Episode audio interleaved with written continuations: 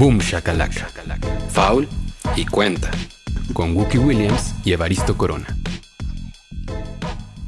Hola a todos, muy buenos días, buenas tardes, buenas noches. Bienvenidos a este programa que se llama Boom Shakalaka, un programa dedicado al básquetbol conducido por Wookie Williams que está del otro lado, y Evaristo Corona, que soy yo.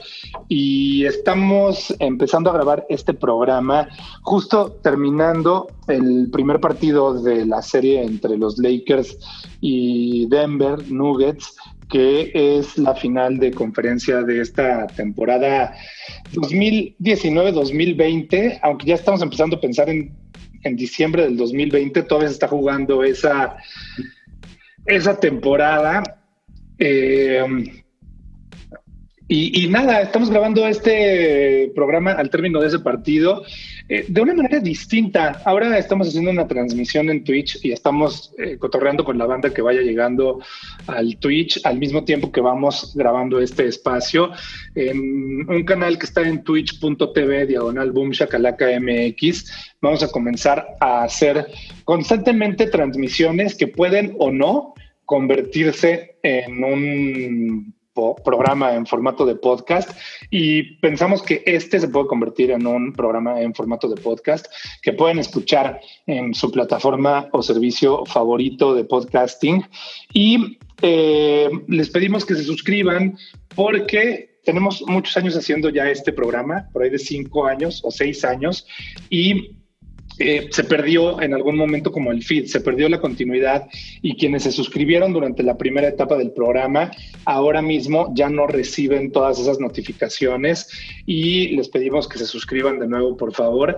Y por acá nos pregunta Germán que si esto marca el regreso de Boom, pues técnicamente nunca nos hemos ido, nomás hemos sido inconstantes durante este periodo de pandemia, que ha sido un periodo largo, ya llevamos seis meses de eso, pero tenemos muchas ganas de en estas finales de conferencia y finales de la temporada poder seguir haciendo este tipo de transmisiones a través de Twitch y también de podcasts de Boom Shakalaka. Y creo que hay una cosa que está bien padre, que es que esperamos que la postemporada y pretemporada sea mucho más corta que en otros años. Entonces, eso nos, nos ayudará también a mantener esa continuidad. Wookie Williams. Sí, pues estamos, estamos eh, experimentando hacer esto en Twitch también para platicar más en corto con la gente, para que puedan estar mientras grabamos, cuando acaben los partidos. Entonces, como para estar así como en ya en el al calor del partido, eh, empezar a platicar al respecto. Y lo que más me gusta de esto es que nos pregunten cosas. Por ejemplo, eh, dice Memin Big que si esto llevaría un asterisco de burbuja de pandemia. Yo creo que, o sea, como que en algún punto pensaba yo, híjole, pues se van a reducir los partidos, va a ser un ambiente diferente, no sabemos cómo va a funcionar. Viendo cómo han estado los juegos y desde hace ya eh, varias semanas, eh, como que yo tenía el miedo de que la continuidad se, se, cortara con que, ah, tal equipo, dos jugadores tienen COVID, van a tener que detener todo y entonces se aplaza dos semanas. Ese tipo de cosas era lo que me daba miedo pensando en qué clase de campeón va a haber, ¿no? Va a ser una cosa muy atropellada, van a lograrlo, ¿no? La verdad es que no creo que el equipo que gane necesite llevar un asterisco para nada. Las condiciones han estado bien rudas eh, los equipos han tenido que adaptar a las mismas circunstancias, han extrañado igual a sus familias. Eh, no jugar con una afición le ha costado mucho a unos equipos. Cosas bien tontas, si quieren ponerlo así, como por ejemplo, nosotros cuando vemos la cancha estamos viendo las pantallas de fondo donde algunos equipos ponen sus porristas y otros ponen a la afición de, eh, de, esta campaña de Michelob Ultra que puedes ganarte boletos y estar ahí. No entiendo cómo se hace y por qué de repente hay asientos vacíos. No sé, pero tienes esa perspectiva. Ese lado es el que estás viendo. Si un tirador de tres se va a la esquina, digamos, contraria a esas pantallas y tira hacia las pantallas, tiene una perspectiva y, y una profundidad de dónde está el aro y tal. Del otro lado, todo es negro. Todo ese fondo es negro. Entonces, si está tirando del lado de las pantallas hacia el otro, no tiene la misma perspectiva que si estuviera en un estadio, en, una arena. Y eso es, parece que es una tontería, pero es una cosa que los jugadores se tienen que adaptar a ello. Y todos, todos se tienen que adaptar a ello. Los que se han adaptado mejor a ese tipo de circunstancias, creo que son, eh, o sea, el equipo que va a ganar va a ser el que tenga eso, ¿no? Entonces, cada año podríamos decir que Toronto ganó, pónganle un asterisco porque se lesionaron Kevin Durant y Clay Thompson. Pues no, no puedes hacer eso. Circunstancias, eso pasa, ni modo, ¿no? Draymond Green lo suspendieron el quinto juego de las finales de 2016. Si, si no lo suspenden, a lo mejor gana en ese partido Golden State. Asterisco, pues no. Esto sé que es una cosa más grande, pero para todos los equipos ha sido igual y el nivel de juego ha sido súper bueno no es como que de repente llegaron y es como, oh, no, la pretemporada otra, vez y ahorita ya están finales de conferencia, el nivel está horrible y los partidos quedan 68 a 70. Pues no, ha sido una cosa muy, muy, muy efectiva y por eso yo creo que no debería llevar un asterisco para nada. Sí, estoy de acuerdo con eso. Las condiciones más parejas que se pudieran haber encontrado son a las que están sometidos todos estos equipos en una circunstancia única que probablemente nunca se va a repetir, pero que va a seguir teniendo ramificaciones por años por venir, ¿no? O sea, yo de verdad estoy casi seguro de que no vamos a volver a ver la temporada de 82 partidos. Va a estar bien difícil. Quieren, es lo que aspiran y tal, está rudo. Sobre todo que probablemente la temporada pues empiece por ahí de febrero, ¿no?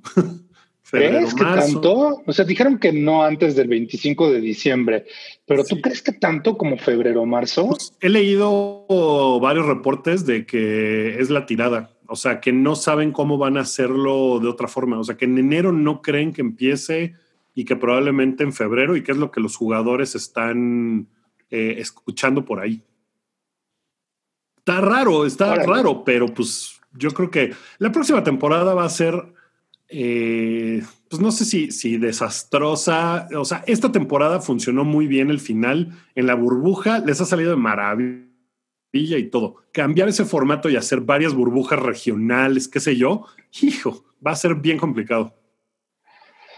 Regresando a los comentarios, nos dice Germán que él quería salir apoyando al Thunder. Memín dice que él estuvo buscando salir en el público con los Lakers y que nunca encontró cómo.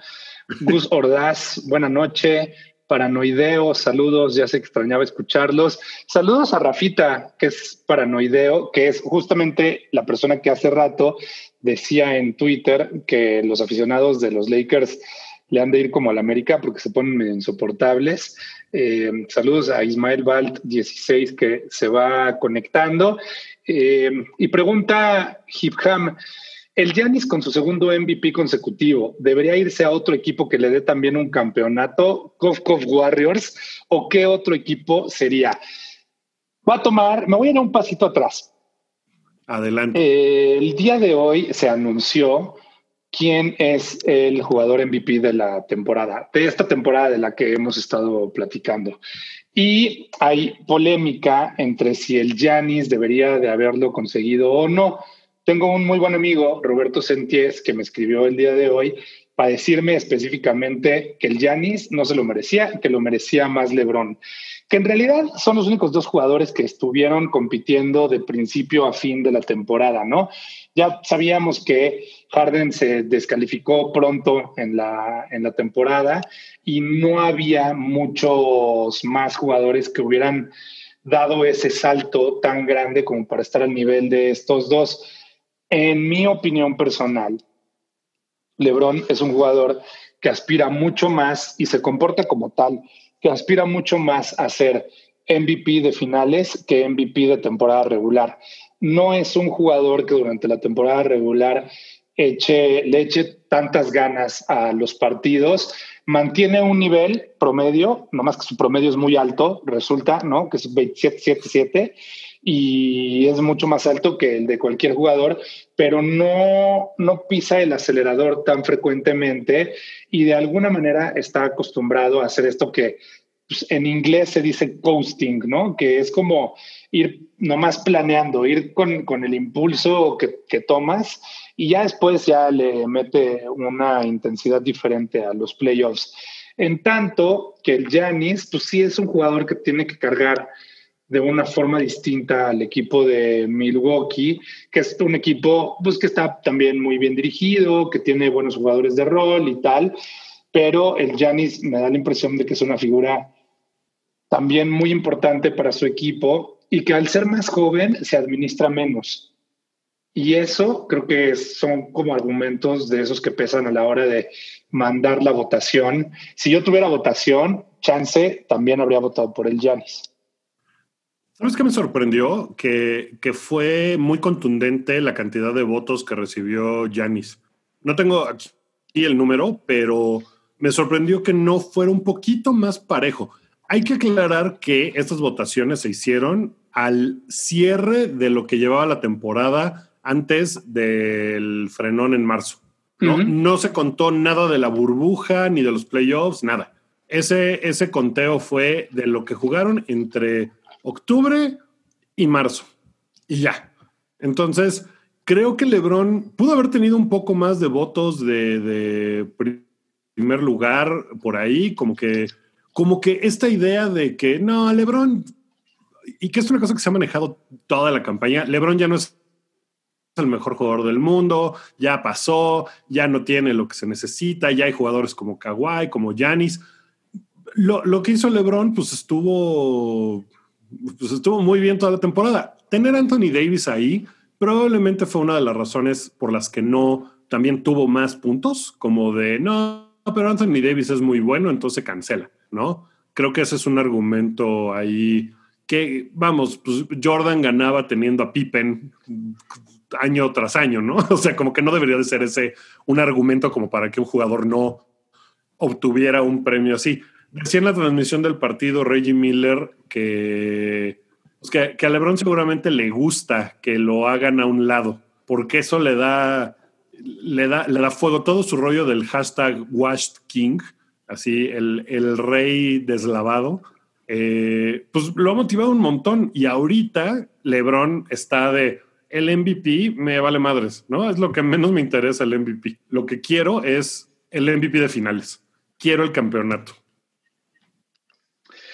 Pues sí, en eso, en eso quedó. Eh, que por cierto, el Yanis no solamente ganó MVP, ganó también jugador defensivo del año. Y esta es eh, la segunda ocasión en que, o, él es el segundo jugador en ganar en un mismo año esa, esa doble distinción. Regresando a la pregunta que nos estaban haciendo en el canal. Eh, que es si debería de irse a otro equipo que le dé también un campeonato o qué otro equipo podría ser. Pues yo creo, pues a mí me gustaría mucho ver que la carrera de Yanis se extendiera en el equipo de Milwaukee. Me encantaría ver esta historia de un jugador importante construyendo una franquicia en donde antes pues como que solamente había desierto y decepción, porque Milwaukee hace mucho tiempo que no es un equipo protagonista, que no son una ciudad de equipo grande y estas historias de un jugador que llegó a través del draft, se quedó mucho tiempo, construyó historia, pues son las que le dan un poco de validez a la existencia de ese sistema y, y a decir no solamente a través de las exenciones de impuestos o el buen clima, puedes atraer a jugadores importantes a tu equipo, que de, pronto igual te parece que son tonterías, pero sí son cosas que a los jugadores como seres humanos les parecen atractivas y tal vez por eso es que Houston puede llevar jugadores, porque tiene exenciones de, impuestos que son súper laxas. Orlando es otro equipo que también de pronto puede llevar a jugadores interesantes porque tiene esas bondades, además de que está en, Florida. Eh, Miami. Miami, los Clippers, ¿no? Como estos, estos equipos, incluso pues Golden State en su momento, antes de que fueran este equipo de época, pues también podían darse ciertos lujos. Y de pronto como los equipos del interior de, Estados Unidos no tienen esas posibilidades, ¿no? Equipos como Indiana, como Milwaukee, eh, se las ven más complicadas y me gustaría ver a este hombre en que eh, al Yanis pues, ayudando a construir un bastión en ese lugar. Si yo fuera Yanis, como que pensaría en firmar un contrato super máximo, pero no de cinco años. O sea, como que a lo mejor les diría, dame tres, dame dos, con una opción de jugador. Alguna cosa así. Creo que, creo que el asunto de, de Milwaukee y donde hay dos cosas que me, me, parece que van a ser muy importantes para las decisiones que tome Yanis. Uno, la temporada pasada, bueno, esta que está corriendo, la directiva decidió no firmar un contrato eh, grande para Michael, este, para, para eh, este hombre, este Brogdon. Eh, creo que eso fue un paso que dieron en falso, porque era, era el momento de decir, bueno, vamos a gastar, pero tenemos al Janis, que es el MVP, que nada más va a mejorar Janis tiene 26 años, ¿no? Es un tipo súper joven que todavía le falta desarrollarse, tal. Creo que debieron, este, Malcolm Brogdon se llama, se me olvidó su primer nombre. Eh, creo que debieron haberlo firmado y demostrarle a Janis, sí, sí, sí, estamos dispuestos a gastar. Creo que las contrataciones que hicieron, pues Kyle Korver, pues ¿cuánto te sirve Kyle Korver? No sé, siento que este año va a estar difícil, pero necesitan llevar jugadores veteranos, ¿no?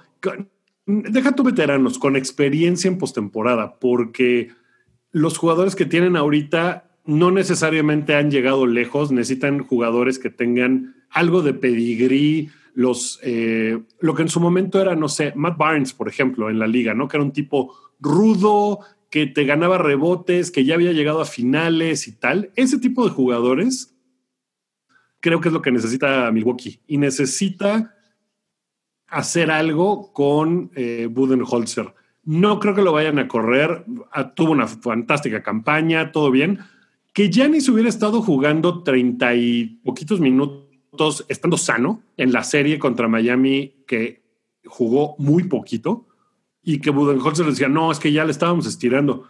¿Qué, estabas estirando? No, o sea, ahorita pues ya puede descansar todo lo que quiera Janis, pero si estaba sano, entiendo después de que se lesionó, ok, ahí sería forzar la máquina y arriesgarle una lesión, tal.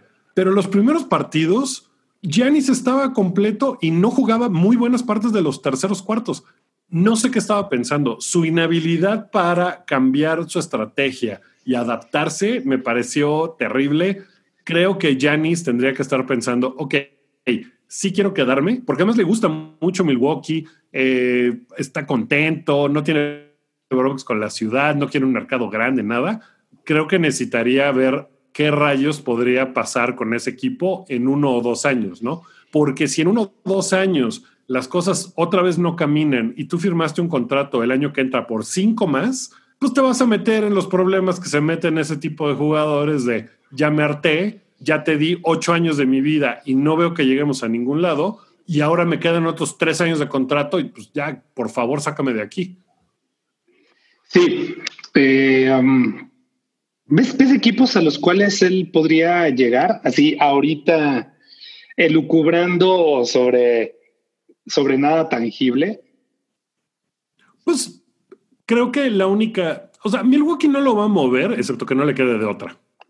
¿No? Excepto que Janis no firma la extensión y todo parezca indicar que no va a regresar. O sea, Janis también me parece, por lo menos en, la forma en el que se conduce Janis, no creo que sea un tipo que les vaya a hacer una trastada terrible. O sea, si en algún momento de la campaña toma la decisión de que no quiere seguir en Milwaukee, yo creo que se lo va a comunicar a la directiva y les va a decir, ¿saben qué? No voy a firmar la extensión. Ya decidí que quiero que mi bebé crezca en clima soleado. Perfecto. En ese momento van a tener que tomar la decisión de, bueno, lo cambiamos. ¿A quién? A quien nos pueda dar más, eh, más fichas, ¿no? Seguramente Janis les diría, tengo estos cuatro equipos o cinco equipos que, potencialmente, eh, a los que potencialmente me gustaría llegar y con los que firmaría yo una extensión Y eso pues obligaría a, empezar a buscar a, la directiva quién les da más cosas, ¿no? A lo mejor es Oklahoma City, que tienen 42 millones de selecciones de primera ronda. A lo mejor son los Clippers que dicen, pues te mando a Paul George y a, a quien quieras, menos a Kawhi y lo que tú quieras. De mi equipo agarra los 10 jugadores que quieras, ¿no? Eh, o sea, creo que esas son las cosas que tendrían que, que pasar. No, no veo, o sea, por ejemplo, Golden State, pues es un equipo que tiene la segunda selección en el draft, tiene Andrew Wiggins, eh, no tiene muchísimo más que ofrecer, la verdad. A Eric Pascal, que fue primera, primer equipo rookie del año. No sé, ¿no? Podrían también armar un paquete ahí. No creo que eso fuera suficiente para cambiar a Janis. Yo creo que Janis sí comanda una presencia grande de un jugador ya establecido, top, lo que sea. Harden, por ejemplo, ¿no? O sea, esa es, una, es la clase de jugadores por las que podrías cambiar a Janis. Eh, no creo que lo hicieras, pero no, no veo una cosa como de, bueno, dame tres selecciones de primera ronda y a dos jugadores novatos. Pues no. Necesitas algo, algo mucho más probado. Pero Zach Radio dice en, en, el chat acá en Twitch, Janis es una superestrella parecida a David Robinson. Me parece que no es el tipo de superestrella que puede ser el alfa dog de un equipo campeón y su aproximación a la ciudad se parece mucho a la que tienen los europeos en la liga que suelen quedarse mucho tiempo en sus equipos y que no piden cambio, por ejemplo, Novitsky, Ginobili, etcétera. Ahí hay una gran diferencia que es que Novitsky y Ginobili pues sí estaban ganando, ¿no? Digo, a Novitsky le costó trabajo, se tardó. A Novitsky le costó mucho trabajo.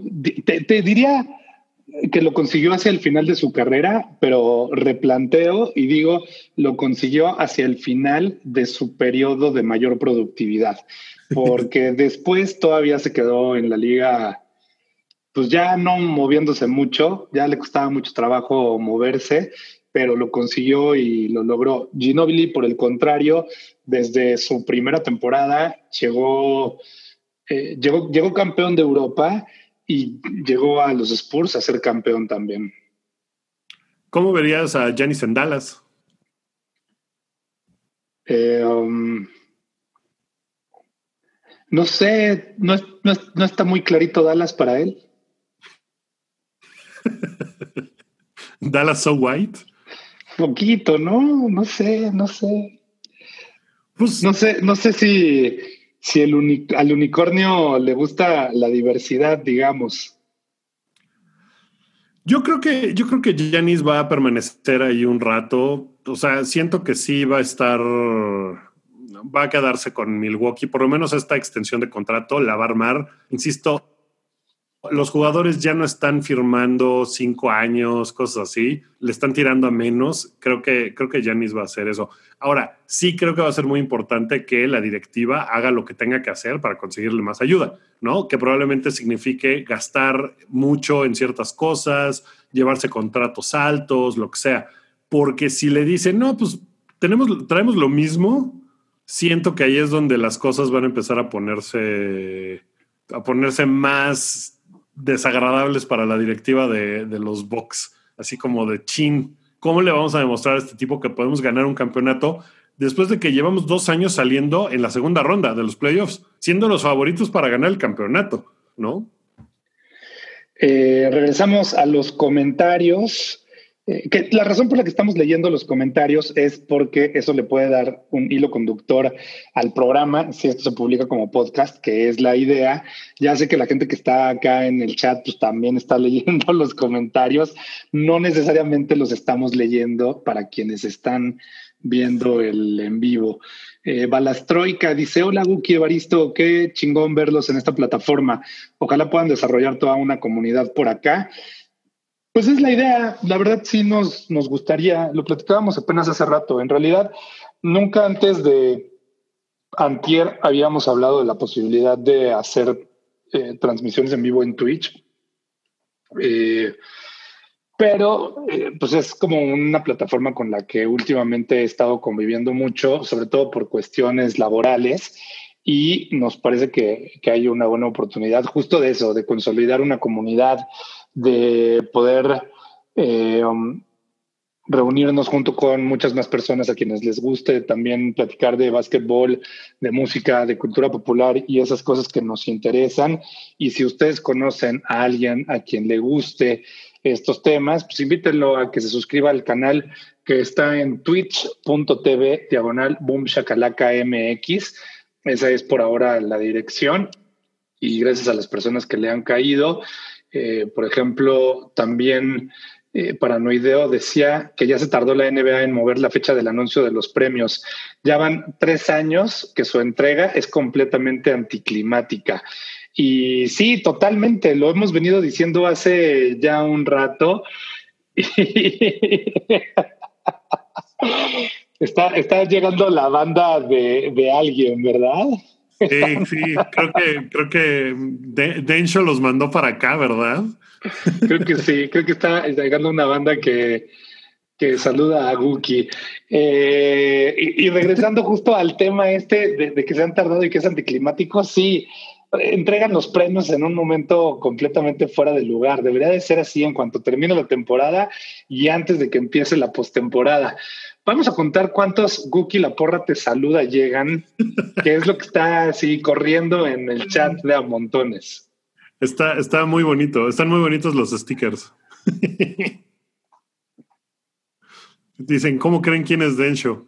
No, pues Densho, Densho tiene sus programas eh, por acá en Twitch y yo como, como novato de Twitch, es la primera vez que hago lo que sé en Twitch, ¿no? Y, le dije, ay, me, me voy a volver twitchero.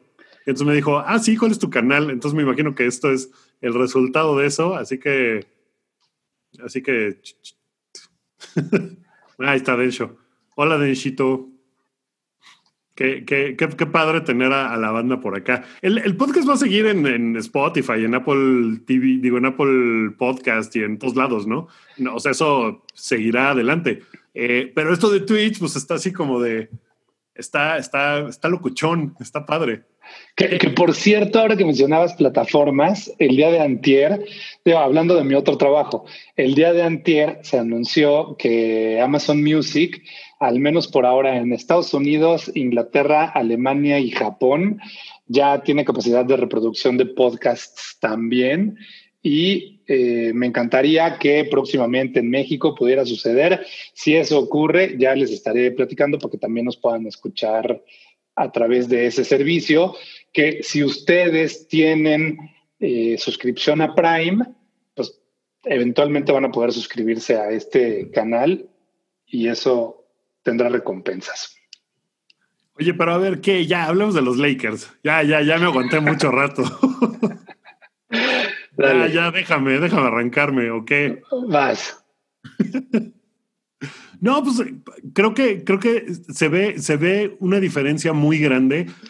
Es el primer partido. Puede pasar lo que sea. Denver ha regresado de 2-3-1 abajo y es un equipo lleno de talento, bien padre, que juegan bien chido y todo. La, la, la cosa es que no, no se habían enfrentado a un equipo con el tamaño de los Lakers, eh, con, la buena hondez que tienen entre ellos los Lakers. O sea, se veía en el, segundo cuarto, se veía la diferencia abismal de lo que eran esos Clippers que difícilmente se hablaban y que eran todos arrogantes y así como diciendo, ah, ya ganamos porque vamos arriba por 12. Y, los, y los Lakers, ¿no? Los Lakers que sí se llevan bien, que se tienen buena onda, que son sus máximos porristos. o sea, se ve una diferencia bien grande. Y se me hace bien, bien, bien padre que, hayan jugado tan bonito los Lakers hoy y que Rayon Rondo y Playoff Rondo, ese mito siga siendo cierto todavía al día de hoy. Y pues los Lakers no son los Clippers. ¿Qué les digo? O sea, ya quisieran tener la, cuarta parte de corazón que tienen estos Lakers y que tiene Alex Caruso. O sea, Alex Caruso tiene más corazón que todo el equipo de los Clippers juntos. Por más que Patrick Beverly grite de cosas, este, o sea, veía un tweet que decía, los Lakers han hecho unas jugadas increíbles y todavía no hay uno solo que le haya ido a gritar a un bebé, ¿no? Esto en referencia a cuando le fueron a gritar a Russell Westbrook de forma eh, enardecida. O sea, que Russell Westbrook empezó a gritarle a la banca donde estaban las, las, familias de los Lakers, que eran así como las esposas y los bebés, y Russell Westbrook les peladeces, era como... También estaba chafa que el hermano, también estaba chafa que el hermano de Rondo provocara a un jugador o se hiciera de palabras. Como que siendo, siendo los familiares de los jugadores, sí se esperaría que entendieran pues, que hay otro código de conducta y más cuando están tan en corto. Pues, ¿qué, ¿Qué necesidad? ¿Qué necesidad? Sigo hablando de los Clippers. Pues sí, porque todo el mundo, todo el mundo, toda la temporada estuvo hablando de los Clippers y cómo eran los favoritos porque tenían la mejor banca y a las máximas estrellas y tal. El equipo que tiene el mejor jugador es siempre el favorito. Y, y Kawhi se supone que era el mejor jugador, el MVP de las finales, el asesino, el Terminator. Pero LeBron era el candidato a MVP de la temporada. Sí, eso, o sea, las cosas cambiaron de aquí a que empezó la burbuja, porque además a la gente se le olvida que eh, el primer partido de la burbuja que fue Lakers Clippers, pues también ganaron los Lakers. Entonces, falta mucho en esta ronda. O sea, Denver no está para nada fuera. Creo que el asunto es que los Lakers son mucho más largos y son mucho más rápidos en defensa que los otros equipos. O sea, la defensa de los Lakers cuando aprietan es una cosa brutal y desespera mucho a muchos jugadores. Jokic estaba desesperado y, cometió un montón de faltas bien tontas, tuvo que estar medio juego en la banca. Pues sí, empezandito el tercer cuarto, justo empezando el tercer cuarto tenía cuatro faltas ya y eso lo imposibilitó de muchas cosas y, el equipo pues, no tenía capacidad de reacción. Que hasta ahí, antes de esa falta, pues, todo iba como medio pronosticado o sin muchas sorpresas, ¿no? Eh, los Nuggets de Denver suelen llegar al segundo, a la segunda mitad del partido perdiendo y después de eso es que les va muy bien. Y y pues en este caso no les fue muy bien. los, los, aplastaron. ah, es que los Lakers los aplastaron. Pero pues eso todavía no quiere decir gran cosa, ya regresaron de 2-3 a 1. Em, pero, pero si los Lakers siguen jugando como hoy, se les ve mucho, mucho, mucho potencial de llegar lejos. Ya están lejos, pero poquito más lejos. Como que, como que después de este partido, pues sí, o sea, uno como fan de los Lakers tiene que pensar, no, pues sí, sí, sí lo tienen ahorita. O sea, es ahorita o nunca, ¿no? Ya, ya después, quién sabe qué va a pasar, pero ahorita, y yo creo que Lebron lo, lo, siente, lo ve venir, lo, lo, está como. Después de que no votó tanta gente por él por el MVP y que está enojado, como que está de. Voy a llegar a mis décimas finales. Décimas finales serían las de Lebron llegando. El primer partido no quiere decir nada. Los Lakers perdieron en las otras dos rondas el primer partido y después ganaron cuatro seguidos pero creo que a diferencia de los dos equipos que enfrentó Denver antes, los Lakers no van a dejar de jugar al mismo ritmo porque vayan ganando o porque estén arriba de la serie. Eh, o sea, por acá eh, un comentario decía que Alex Caruso, de, un comentario de Carlos B24, me imagino que es 24 o 24, sepa Dios. Podría ser 24, sí. Eh, Sí, eh, Carlos B24. Eh, pues quiero, pensar que la B es de Bryant, entonces ahí, de ahí sale el asunto. Eh, bueno, dice que, Carlos, que Alex Caruso jugando el último cuarto, peleando el balón como si estuvieran empatados. Eso, eso hacen los Lakers, ¿no? O sea, juegan cuando están ganando por 17, le, le le siguen echando muchas ganas. Cuando empiezan a ganar como por 21, es cuando flaquean y los otros equipos tienen así de, ah, racha de 11-0. Y, ahí se complica un poquito y otra vez vuelven a acelerar y ya se van. Entonces, los veo con mucha confianza. Denver tiene que reajustar un montón de cosas porque los hicieron pedazos en, eh, en la pintura. Al principio del partido, eh, bueno, a la mitad eh, tuiteaba este buen, buen amigo Miguel de Lucio, que, que, si querían que, los Lakers ganaran, que los árbitros fueran un poquito menos obvios, por lo menos. Eh, la, la, diferencia de faltas era 20 a 14, o sea, tampoco es como que les marcaron 40 faltas a los Lakers y dos a Denver. Al principio del partido estuvieron muy con el silbato en la boca todo mundo, o sea, los árbitros marcaron todo y la diferencia es que los Lakers fueron a la línea mucho porque todos los fouls eran en la pintura, ¿no? En tiros, en, en canastas que estaban buscando. Eh, esa, esa fue lo que hizo que se notara esa diferencia, pero no fue una diferencia de que hubiera muchas más faltas a favor de los Lakers, en realidad. Sí hubo un par que podrían ser 50-50, cualquiera se pudo ir para el lado que sea, pero no fue una diferencia tan grande. Lo que pasa es que los Lakers son un equipo muy grande, muy grande. Cuando Denver tiene nomás a Jokic en, en la cancha, su siguiente jugador más grande es Paul Millsap cuando tú puedes tener a Dwight Howard y Anthony Davis y LeBron James y Kyle Kuzma, ¿no? Entonces todos son larguísimos y eso es una bronca que Denver va a tener que buscar la manera de revertir y de pues, jugar todavía más chicos, no sé, no sé cómo puedan arreglarlo los, los Nuggets. ¿Creen que Denver venía desgastado de siete juegos con Clippers y les pesó el juego de contacto de los Lakers?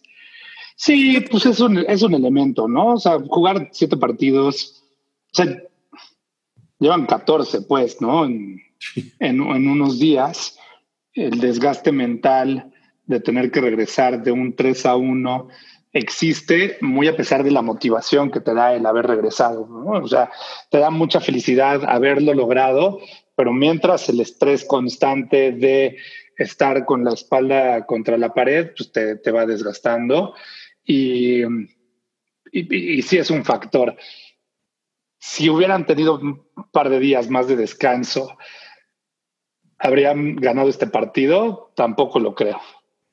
No, decía, decía Mike Malone, el entrenador de Denver, que no, que no estaban cansados, que, que no era una situación que, que, hubiera afectado nada, que no estaban cansados, que ya se habían acostumbrado a jugar un día sí y uno no, que aquí tuvieron un par más de días de descanso. Yo creo que los, los Lakers te avientan a Dwight Howard, que yo creo que Dwight Howard tiene los hombros más anchos de la liga, ¿no? O sea, el tipo se para y sí es así como de, o sea, se le ve una cabeza así chiquita y unos hombros así. Es muy impresionante Dwight Howard. En sí, la cintura también Entonces, tienes a él pegándote. Sí, tiene, tiene, es así, ¿no? sí, tiene, tiene. A, a, mí que me ha tocado verlo un par de veces muy de cerca, es un tipo al que se le ve una cintura, así, cinturita de avispa y, hombros de, de, tackle ofensivo de americano. Sí. Él pegándote un buen rato del partido, sacándote de tu zona. o sea, es difícil. Es, es, insisto, ganarle a los Lakers un partido no me parece que sea tan complicado. Creo que lo, hizo Portland, lo hizo Houston. Y las dos veces que perdieron ese primer partido de los Lakers, eh, en el primero contra Portland, que Portland era el mejor octavo de la historia, eh, estaba, era el mejor equipo en la burbuja.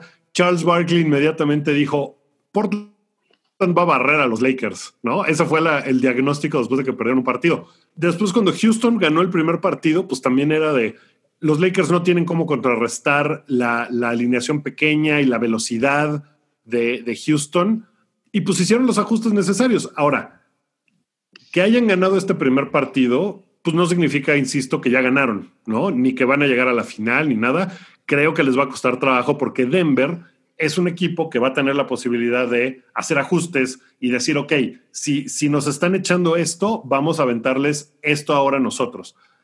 Tienen la bronca de que tienen que defender a LeBron y a Anthony Davis. Y cuando el resto del equipo está conectando. O sea, si, si Kentavious Caldwell Pope mete tres, cuatro triples, eh, Marquise Morris mete un par, es bien difícil ganarle a los Lakers. Es súper, súper complicado. Insisto, y les puedes ganar uno, pero ganarles cuatro es bien difícil. No digo que no pueda hacerse y no digo que ni, ni Denver, ni, ni Miami o Boston puedan lograr las finales, pero jugando así como están jugando tan sueltos, tan felices, cosas del Showtime, Caruso tirándole a a LeBron James, es muy difícil ganarle a estos Lakers. Paranoideo nos pregunta, ¿no les pesa de nuevo los días sin juegos? Eh, o sea, me encantaría poder ver más básquetbol del que veo. Me gustaría mucho poder tener chance de ver más partidos eh, la chamba en estos días de pandemia está absolutamente fuera de control. Entonces, digamos que si hay partido de básquet, estoy pensando en qué me gustaría estar viendo el partido o medio lo estoy viendo ahí con un ojo y el otro en la chamba. Si no hay partido, si soy honesto en este momento de la vida, como que tampoco me doy mucha cuenta. Pero, pero pues sí, a medida que vayan espaciándose más, pues sí, sí, lo voy a extrañar mucho. Y ahora que ya cabe la temporada, que falta bien poquito tiempo, pues peor todavía la cosa. Sí, yo ya, yo ya me acostumbré a ver partidos, o sea, que todos los días haya partidos. Entonces, ahorita en esta instancia, que todavía va a haber partidos diario hasta que terminen estas dos series, ¿no? Sí. Eh, Así es como van escalonados, uno y uno, uno y uno. Pero estos últimos tres días que no hubo partidos, eh, más bien el día que no hubo partido entre la conferencia del Este y que no había empezado la, final de la conferencia del oeste, sí lo extrañé. Sí estaba yo como de que, ¿quién juega hoy? Ay, hoy no juega nadie, maldita sea. Entonces, mañana es el tercer partido de Miami contra Boston. ¿Qué onda con Boston? Creo que les está pesando ser tan jóvenes. Esa es mi percepción. Mm, sí, sí, yo creería que es un poco eso, el, tema de la juventud. Eh, no son novatos, están, o sea, son jugadores que han jugado playoffs eh, ya en ocasiones anteriores, pero sí se les nota que les pesa un poco eso y que en Miami pues, hay mucha más colmillo, ¿no? Desde el entrenador, desde el gerente general, por supuesto, se les nota, pero además yo lo que veo es un deseo ardiente de Jimmy Butler por ganar esta serie, terminarla pronto para adelantar la tarea e ir a la siguiente instancia que ya serían las finales. O sea, Jimmy Butler de verdad lo, lo, lo quiere, ¿no? Ayer en el cuarto cuarto hubo un par de jugadas en donde rescató dos bolas que estaban perdidas, que se convirtieron en puntos. Por ejemplo, esta en donde hubo un robo y la, la, pelota se pudo haber dado por perdida en la banda y él corrió y mandó un pase detrás de la espalda que se convirtió en asistencia para su compañero, al mismo Butler, que la clavó ahí solito. Eh, y te das cuenta ahí como del, deseo, ¿no? Él tiene mucha hambre y, y, eso creo que también pesa. En los dos partidos Boston ha tenido ventajas que no supieron cuidar. En el primer partido se terminaron yendo a tiempo extra y lo perdieron. Y en el segundo llegaron al último cuarto con ventaja y la fueron perdiendo. Miami se la fue comiendo, comiendo, comiendo, comiendo y finalmente le dieron la vuelta y, hubo un momento en donde ya fue imposible regresar. Y creo que por un lado es sí la experiencia de Miami, por otro también el deseo que tienen es, es grande, es, es, un apetito voraz y no que los Celtics no los tengan, nomás no, no, no lo han encontrado y yo creo que se quedaron muy sorprendidos de la eficiencia de Miami, de la buena defensa que, están presentando y lo bien que están jugando. Miami es un equipo súper bien dirigido. Eh, de este lado del programa, al menos, somos fans de, de Eric Spolstra y de su trabajo. Un, tipo que normalmente hace mucho más de lo que se le puede exigir con las plantillas que él tiene. Y Hero tremenda revelación, ¿no? A pesar de que es un chavitito, es una gran revelación para el equipo de Miami. Sí, Hero, Duncan Robinson, eh, la, segunda eh, etapa de la vida de Goran Dragic, están jugando muy, muy, muy bien y están jugando con esta onda de no tengo nada que perder, ¿no? Están jugando con dinero de la casa, le dicen, como que pues ya, ya llegaron a donde nadie creía que iban a llegar entonces, para ellos todo es, todo es triunfo. Y jugar así, pues te da una, una libertad bien padre de no tener que estar con la presión de, ay, todo el mundo creía que iba a ganar y estoy perdiendo, ¿qué onda? ¿Qué hago? Entonces, creo que Miami va a lograr eh, ganarle a, a, Boston al final. No creo que Boston vaya a dejar de pelear ni nada, a lo mejor Boston se pone 2-2 en la serie en los siguientes dos partidos, porque también la burbuja es impredecible, ¿no? Como que pueden pasar muchas cosas eh, medio extrañas. Boston ha jugado mejor que Miami muy buenos ratos. No, lo que pasa es que Miami pues tiene una resistencia muy, muy, muy alta. Entonces, no importa que vayan perdiendo, hacen la tarea, siguen y siguen y siguen. Entonces, esa serie va a estar bien buena. No me sorprendería que esa se fuera a siete. No, nada, en lo más mínimo. Esa habría sido mi apuesta desde el principio de la serie. Y por acá nos dice ese Mickey, Boston tiene rachas sin puntos por la necesidad de querer meter triples cuando pueden buscar entrar a la pintura y conseguir dos puntos. Pues ayer en el en, la segunda mitad iban 0 de 11 en algún momento, ¿no? De triples. O sea, sí era muy notorio que no lo estaban encontrando. ¿Sabes, ¿Sabes qué cosa me desespera horrible? Y no sé si, si has notado esa tendencia. Partido empatado. Jugadores, Jason Tatum lo hizo en el, al final del primer partido. El, el, juego estaba empatado, tenían la bola con, no sé, 13 segundos. Jason Tatum agarró el balón, dribló, dribló, dribló, dribló, último tiro, tira un triple. ¿Por qué? ¿Por qué hacer eso? ¿Por qué no tratar de buscar algo en penetración y tratar de encontrar al hombre libre, eh, buscar una falta, otra cosa que no sea un tiro de tres disputado, porque estás en, jugada de ISO, ahí solito con, con alguien. Mira, ISO es ahí solito. Es ahí solito, lo vi también, ¿eh? Sí.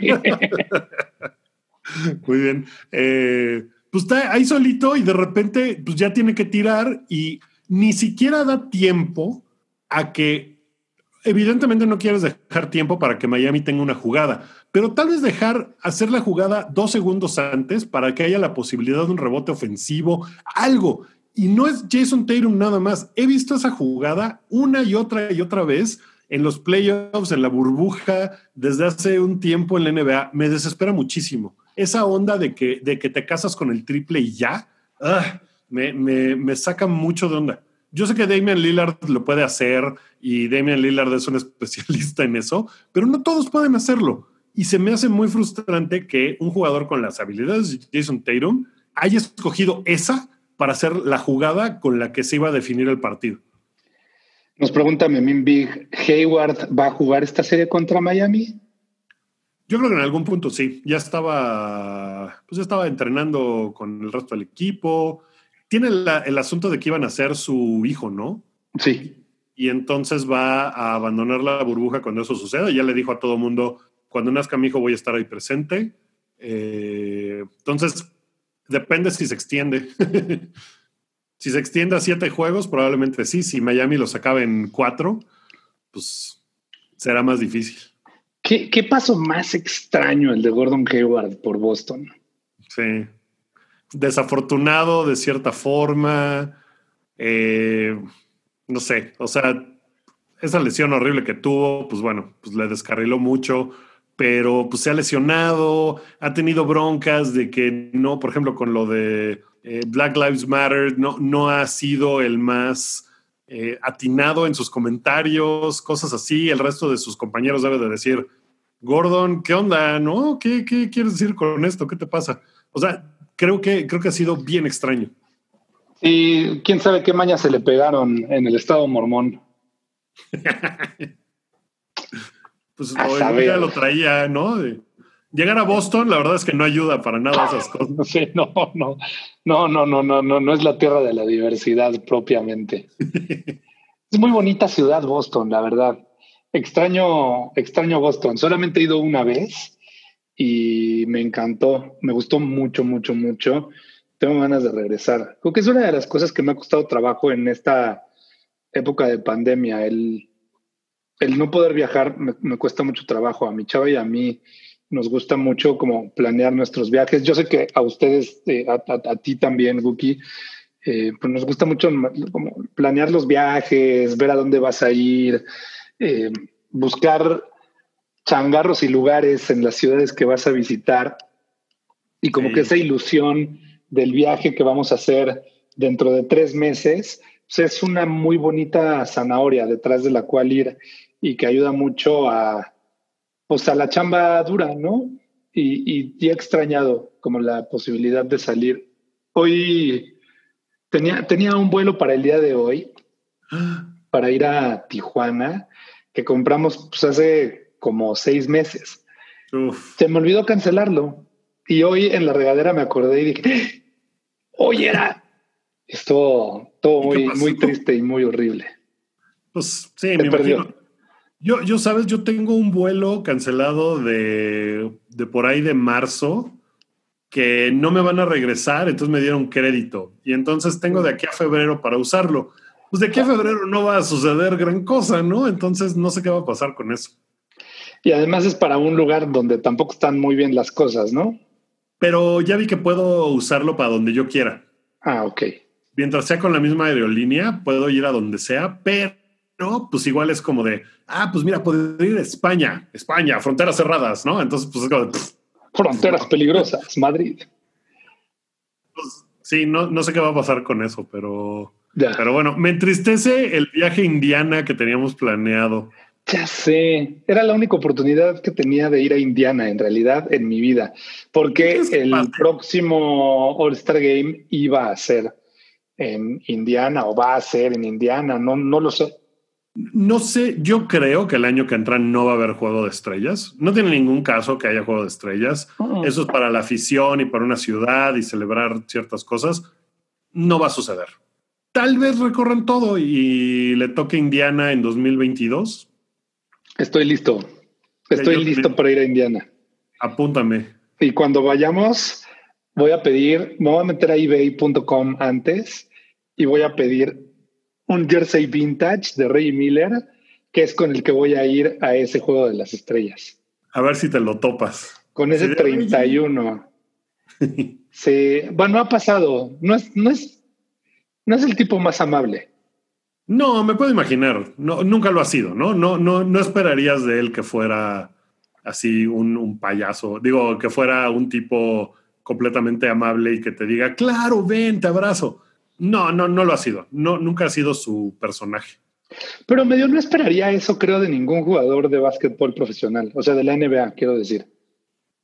No, hay un par de los que creo que, que, que sí lo medio lo esperaría, no sé. ¿Quién?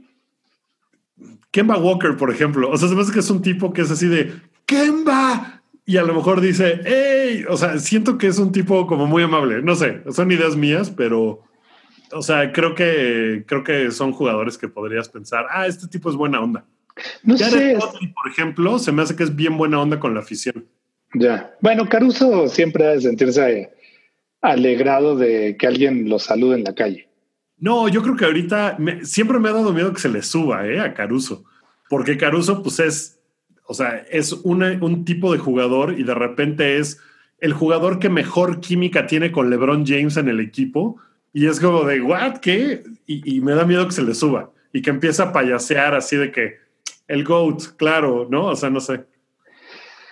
Está bien, está bien, está bien. Pregunta Dan92-03 que si no nos parece que Jalen Brown es mejor jugador que Tatum. Em, pues hay varias respuestas posibles. Yo podría decir que es un jugador quizás más entregado, pero no más talentoso, ¿no? O sea, creo que Tatum es más talentoso, pero, pero Brown logra suplir eso que, no necesariamente es una carencia, porque no es un jugador torpe ni malo, no es, no es un jugador particularmente lento ni nada, ¿no?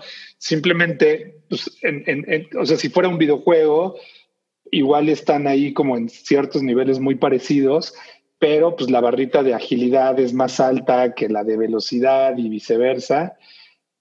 Entonces, no, no sé si, si sea mucho más determinante Jalen Brown, que ha tenido una gran, gran, gran postemporada, disfruto mucho el reel de highlights, de momentos destacados de Jalen Brown que sale por ahí en las transmisiones, ¿no? Porque es un tipo con, con mucho carácter y mucha entrega, mucho aplomo. Y es muy listo, ¿no? Creo que es un, es un poco más... Tiene basketball IQ que, que le llaman, ¿no? Tatum es más flashy, como que las jugadas de Tatum de highlights son así espectaculares y las de Jalen Brown no tanto. O sea, siento que en ese sentido es un jugador un poquito más, no quiero decir gris, pero su jugada más así espectacular es una jugada medianamente espectacular de Jason Tatum. Pero creo que es un poquito más listo. creo que tiene un poquito más de aplomo y como dices, entrega y tal. Tatum es más talentoso, eso no me queda duda. Pero Jalen Brown es así también. Se me, hacía, se me hacía un poco opaco antes y después de escucharlo, platicábamos de esto el podcast pasado, después de escucharlo, eh, pues hablando de política y de sus causas y todo, me parece así brillante el hombre. Entonces, creo que eso también se refleja en la cancha y lo que no tiene de agilidad al mismo nivel que, que Tatum, lo suple con eso. ¿Crees que le haya aprendido algo a Kyrie? No, mm. no, no, no, no viene de ahí, ¿no? Sus visiones. pues mira, Kyrie, para la cantidad de tonterías que dice, tiene, tiene una visión particular, propia, fuerte. Y eso, pues, está bien. Creo que las tonterías opacan las cosas inteligentes. Yo Sí, sí, yo, de verdad sigo creyendo que es un tipo muy inteligente que ha tenido y que ha caído en dos, dos agujeros, pues sí, feos, ¿no? Que, que, que, que allí estaban, que vio y fue y se metió ahí. En fin, por acá nos pregunta Jeep Jam, siempre había querido saber de ustedes, ¿los Sonics volverán pronto a la NBA? No.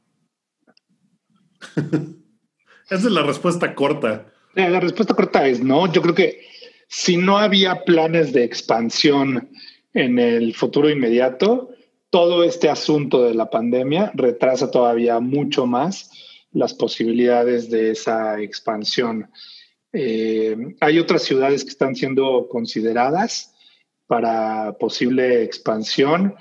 Las Vegas es una de ellas. Eh, Kansas, extrañamente, es otra de ellas. La Ciudad de México es o era otra, no sé. No sabía si lo ibas a decir o no.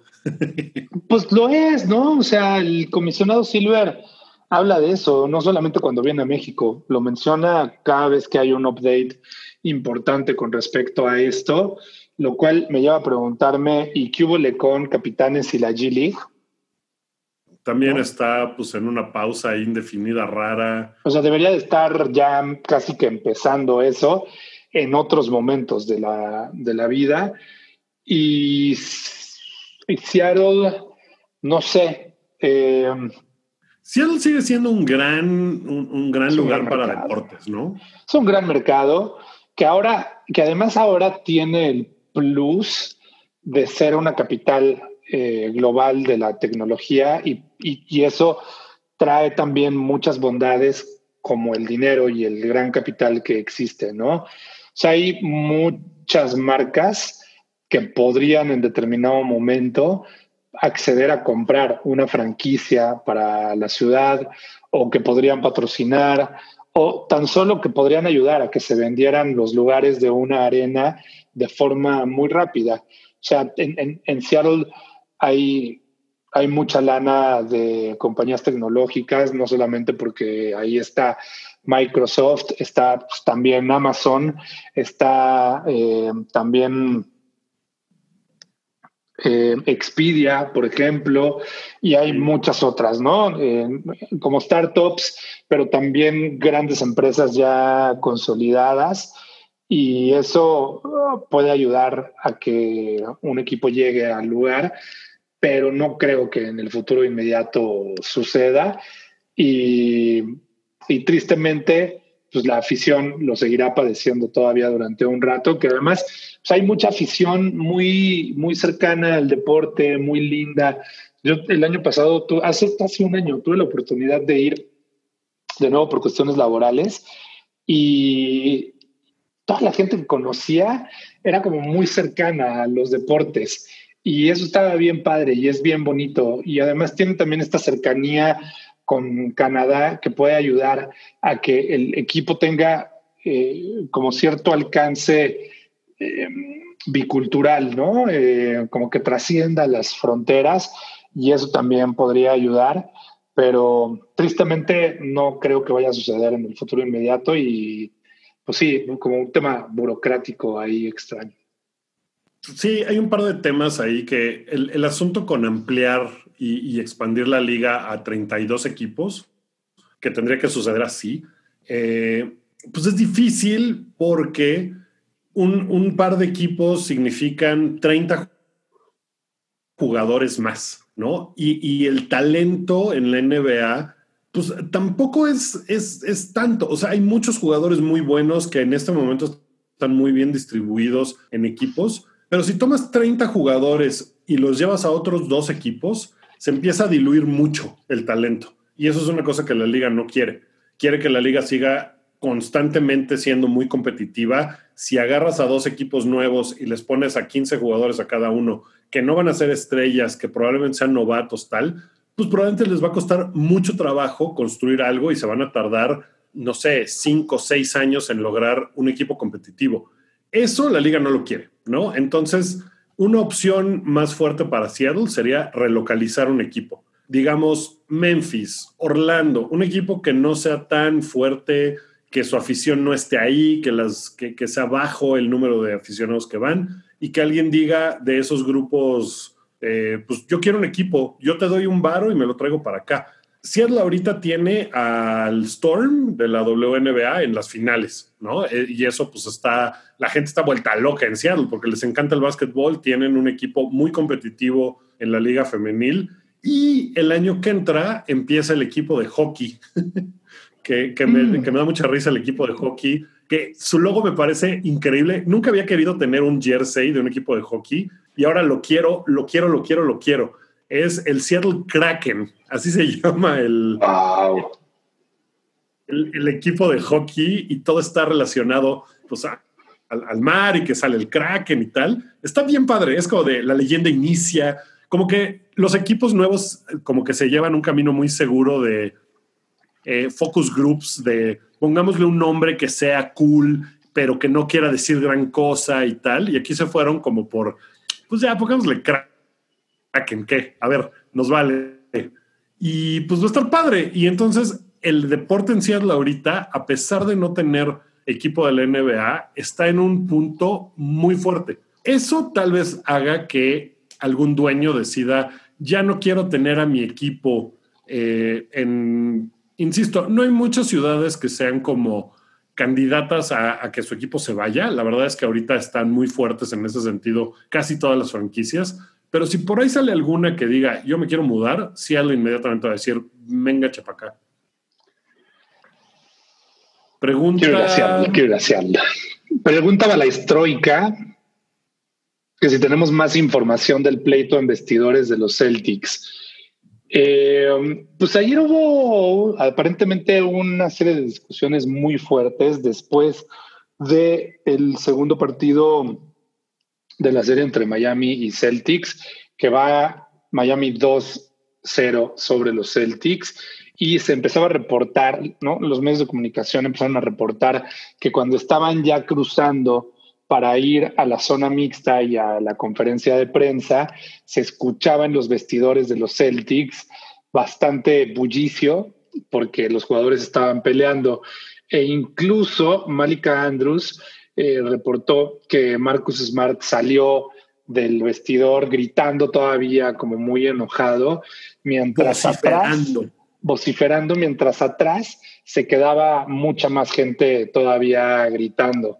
Eh, después como que se dijo, no, no, no, no, no, no fue para tanto, pero mientras nos quedó la idea de que probablemente Jimmy Butler es el sujeto más destructivo que existe en, la liga actualmente, porque pues hizo que implotaran los Sixers, hizo que estallaran los Bulls, hizo que de alguna manera corrieran eh, los Pacers, ¿no? Después de una eliminatoria, después de haber eliminado a los Pacers, hizo que corrieran a su entrenador nuevo sin que le dieran mucha más chance de probar nada. Eh, su paso por Minnesota destruyó también las aspiraciones de Minnesota, lo que sea. Pues de Minnesota y de entrenadores y todo, sí. Y, no sabemos si él también puso ahí un buscapiés en el, en el vestidor de los Celtics que provocara una discusión tan grande. Pues sí, y, también los jugadores de los Celtics después salieron a decir, no, no, no, lo que pasa es que pues, sí estamos enojados porque perdimos, claro, eh, es la pasión de tal. Inis Canter tuiteó así como de, eso es bullshit, ¿no? Y pues... Ah, disculpen. Ah, perdón. Eh, sí, pues como que los jugadores inmediatamente dijeron, no, no, no, es, es nada más el calor del momento, todo bien eh, y tal. Pues Jason Tatum decía, pues son los deportes, tampoco deberíamos estar contentos, vamos perdiendo 0-2 en Claro. unas finales, no hay nada fuera de lo normal y pues, estábamos hablando fuerte sobre el partido. Ni que Es fueran Kawhi, ¿no? Sí, Que Kawhi sí. tiene su setting en, en medio. Así, oye Kawhi, ganaste el jugador ofensivo del año. Oye Kawhi, los acaban de eliminar, misma cara. O sea, no, no hay, no hay emociones, no se registran ahí. Y pues Marcus Smart es uno de los jugadores más, eh, ¿qué será? Aguerridos del NBA. Sí. Sí, sí, sí, sí. Como que, como que me, me da gusto que hayan estado enojados y que se griten de cosas. No creo que sea una cuestión de que, de que no se lleven bien y de que no tienen química. No es como, como Montrez Harold gritándole a, a, a Playoff P diciéndole deja de hacer estupideces y el otro diciendo no, es tu culpa, es tu culpa. ¿No? O sea, no es eso. Creo que sí es una cuestión como de ¿qué les pasa? Este, échenle más ganas. Dan9203 pregunta, por cierto, pregunta personal de un crush. ¿Qué tan bella es Rachel Nichols en persona? A ver, es, es difícil hablar del tema porque, porque somos muy admiradores de ella profesionalmente hablando, ¿no? Eh, como que nos gusta hablar en el programa y en la vida personal del, del deporte, del trabajo de todas estas personas y tal.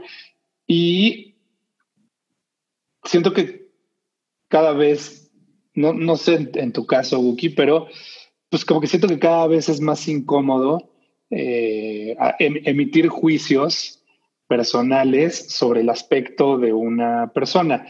Como que pues, en realidad no es necesariamente esa la intención del programa. Pero dicho eso, y, y- y ya así en el, en el calor de la confianza, ¿te parece que es una mujer atractiva? y me lo echas a mí. O Pues sea, es que tú tienes un que- crush fuerte con ella. Yo tengo un crush fuertísimo con ella porque me parece absolutamente encantadora, brillante, eh, alegre, en- extremadamente buena en lo que hace. Eh, es, es, ella siempre habla de que es muy, muy chiquita, ¿no? De que es, de que es pequeña el tamaño, que siempre tiene que entrevistar a estos tipos gigantes y se burla ella misma un poco de eso. Sí, sí es pequeña. Eh, es. la verdad es que, o sea, yo me he atravesado con ella en los pasillos de, de alguna arena un par de veces y, y siempre me pongo muy nervioso porque me es muy imponente su figura pequeñita, pero turbo talentosa y que tiene a todos estos jugadores en, en entrevistas manejándolos de una forma que, que- que me, me da envidia en su manejo de, de las entrevistas y las preguntas que hace. Y cuando tiene que hacer preguntas rudas como Mark Cuban, tenía a Mark Cuban así de que no, pero dime, ¿qué vas a hacer para que esto mejore? ¿No? Y Mark Cuban así de no, no, sí, espérame. El mismo Este, Butler, ¿no? Ella le hizo la, la famosa entrevista esta después de que salió de Minnesota. La primerita entrevista se la hizo Rachel Nichols a Jimmy Butler.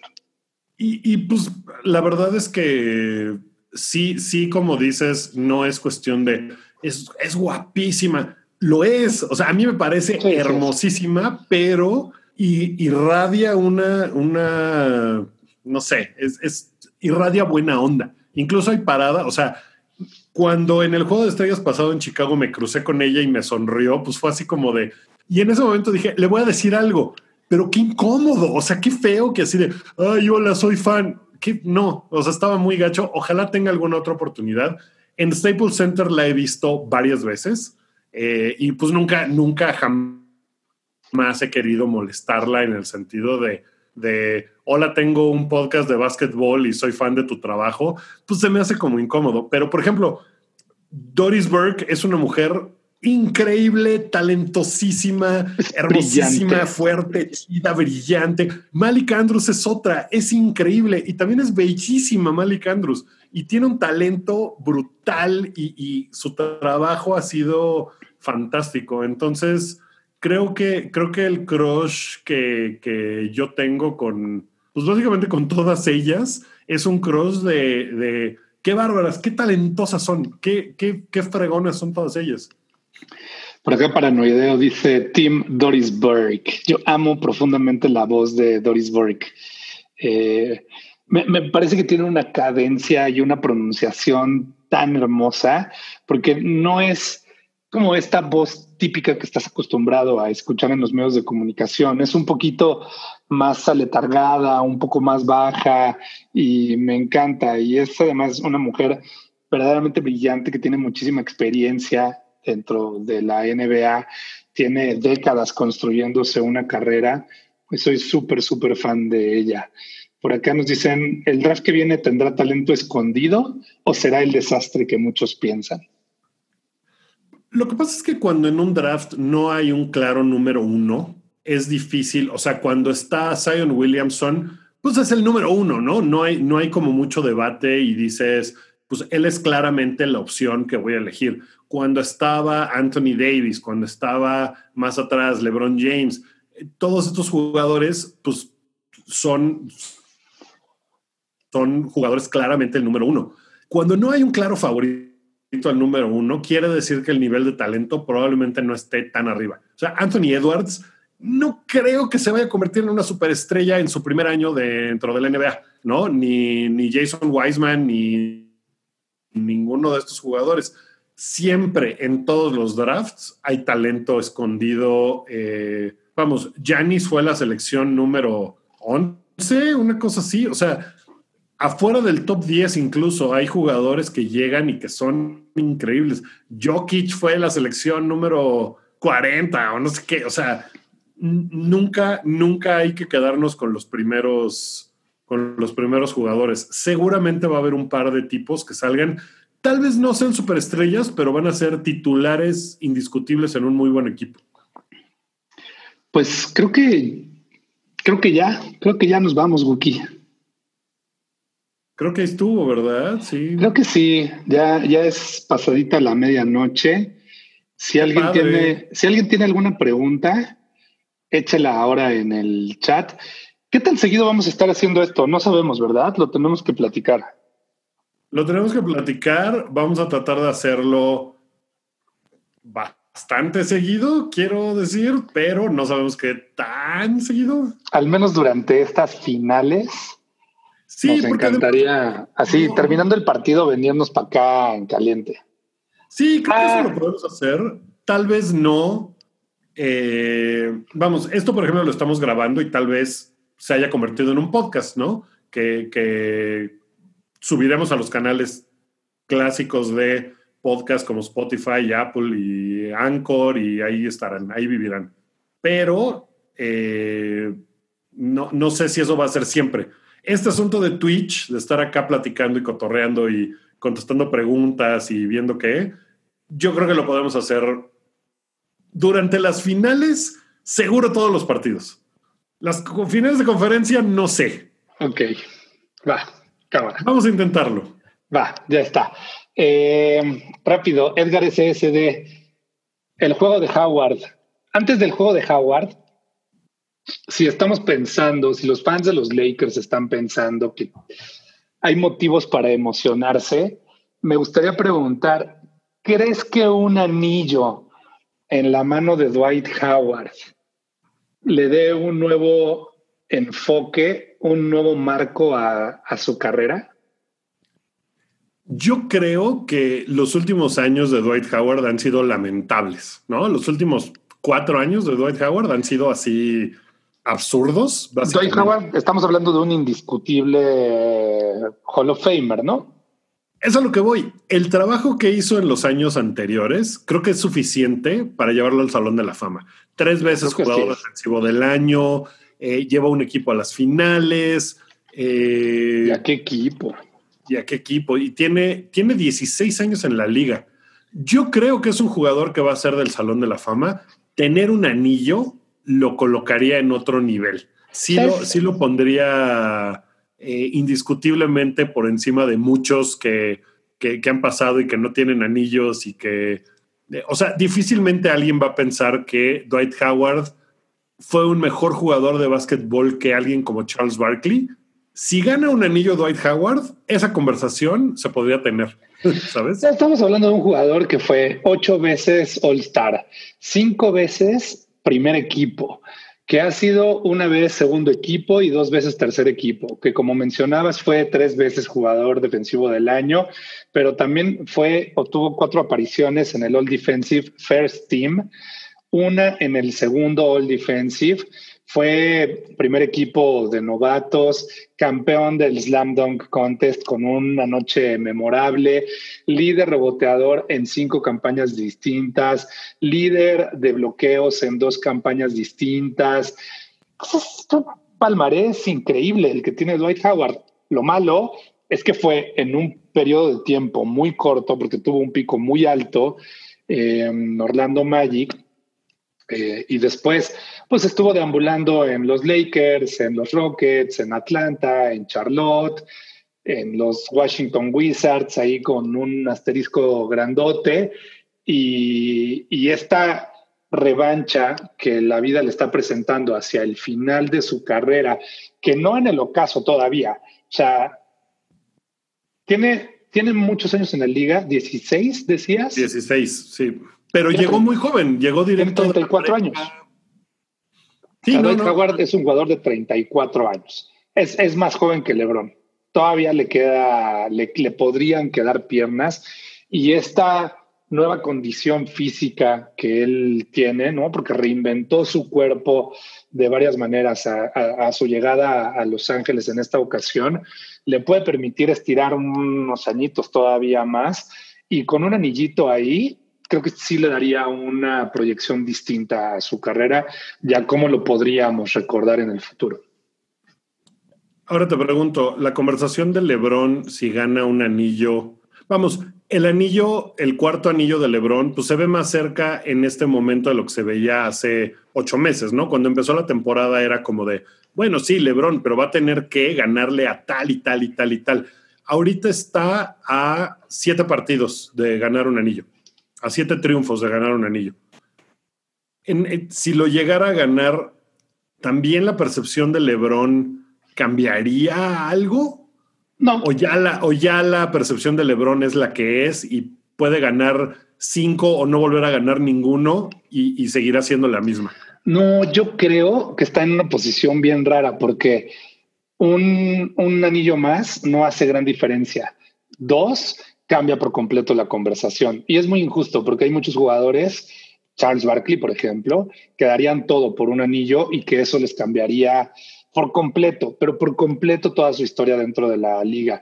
Y acá en el caso de Carl Malone, por ejemplo, ¿no? Eh, el mismo Reggie Miller, hay, hay muchos de esos.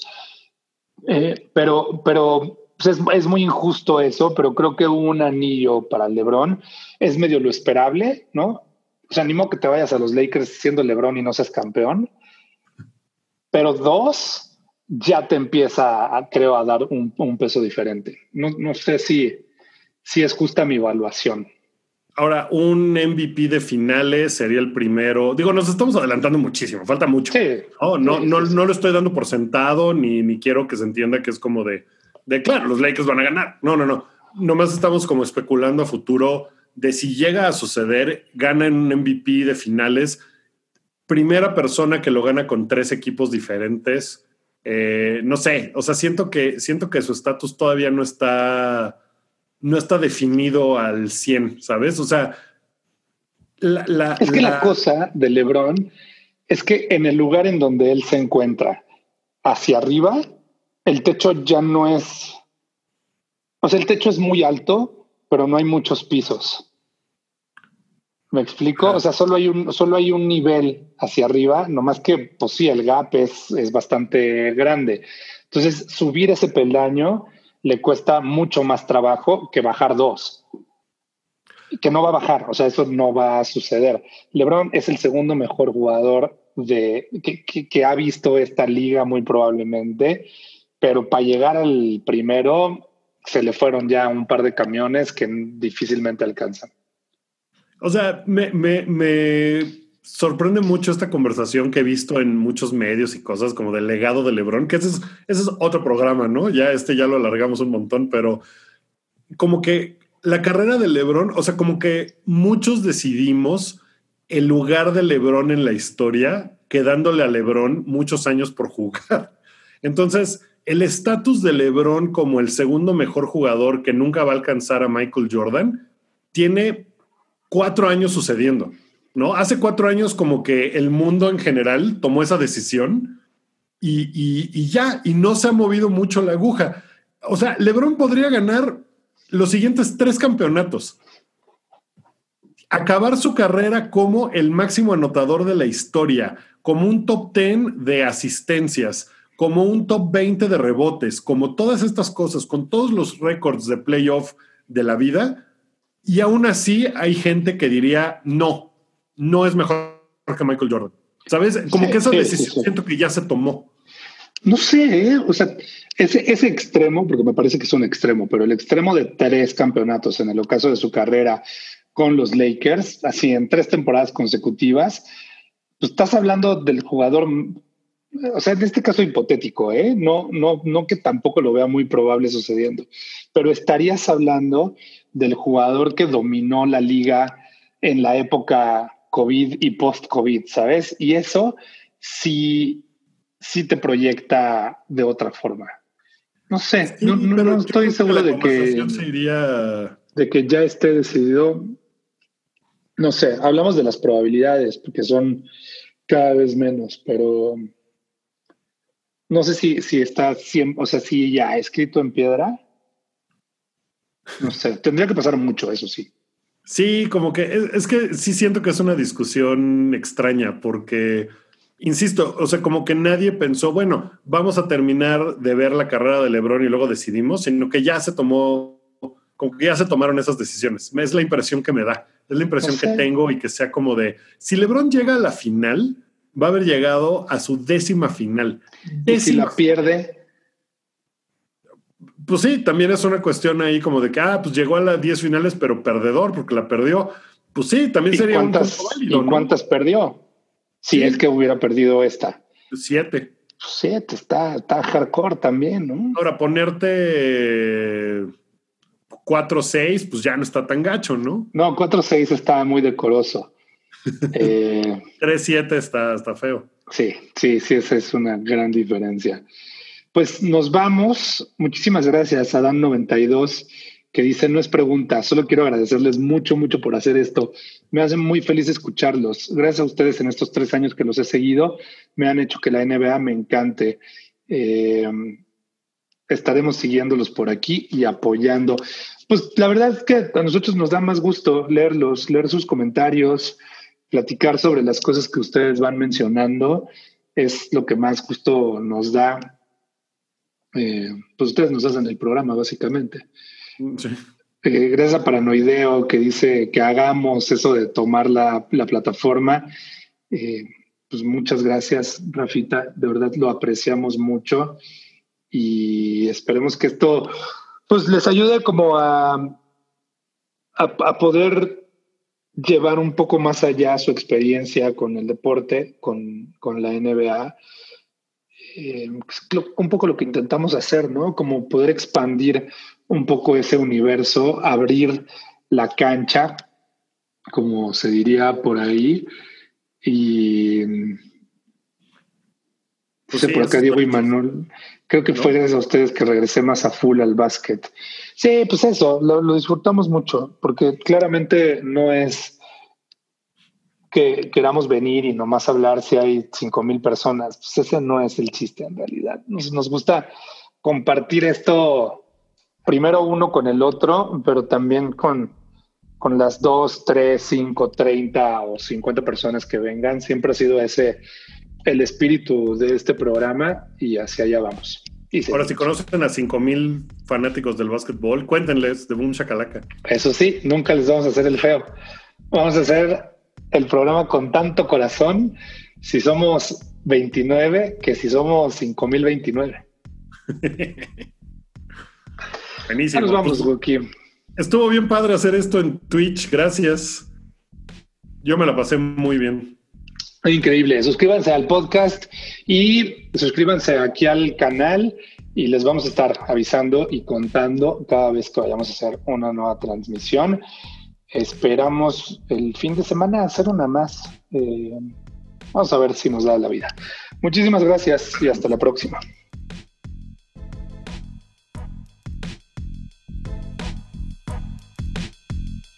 Boom Shakalaka. Foul y cuenta. Con Wookie Williams y Evaristo Corona. Disponible en iTunes, Spotify, Patreon y puentes.mx.